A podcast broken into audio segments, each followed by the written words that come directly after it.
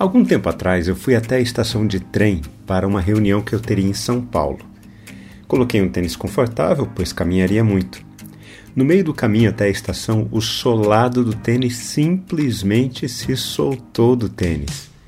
Parecia que eu caminhava de chinelo. A caminhada, obviamente, foi atrapalhada pelo solado solto. Precisei voltar para casa para trocar de tênis para continuar a caminhada. Por falar em caminhada, vamos caminhar juntos? Agora que já estamos caminhando juntos há muitos dias, talvez não seja mais surpresa para você ouvir que a religião é um caminho proposto pelo pecado. A própria Bíblia evidencia isso desde o Gênesis. Após perceberem que estavam nus, Adão e Eva tomaram folhas de figueira para se cobrir. Essa é uma forma poética de descrever que a nossa tentativa de nos relacionarmos com Deus é uma maneira que apenas nos esconde ainda mais de Deus e provoca a morte. A figueira na Bíblia é sinônimo de autojustificação, sinônimo da religiosidade pecaminosa humana que teima em apresentar o ser humano como merecedor da bondade divina.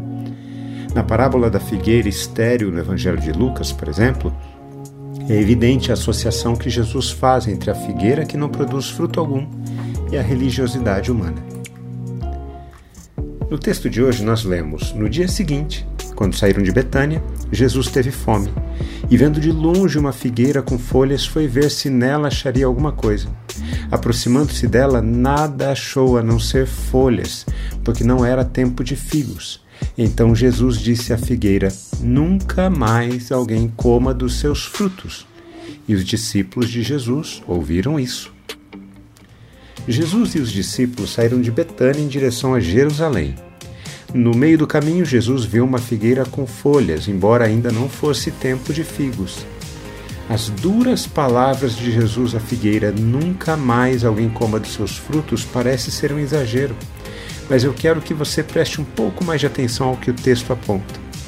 O texto nos indica que, aproximando-se da figueira, Jesus nada achou a não ser folhas, porque não era tempo de figos. Lembre-se de que a região de Israel é desértica. Uma árvore frutífera em meio ao deserto era um tesouro. Folhas nessas árvores são indicativos de frutos. Ao se deparar com uma árvore que sinalizava estar se preparando para os frutos a partir de suas folhas, Jesus estava deixando muito claro algo sobre a religiosidade humana. Essa experiência com a figueira fornece uma moldura para a passagem seguinte que leremos e interpreta a ação de Jesus ao purificar o templo.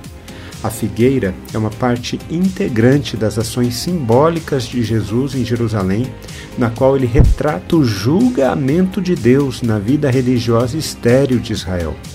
Deus age em julgamento porque ele toma o pecado seriamente, inclusive o pecado cometido em nome da devoção.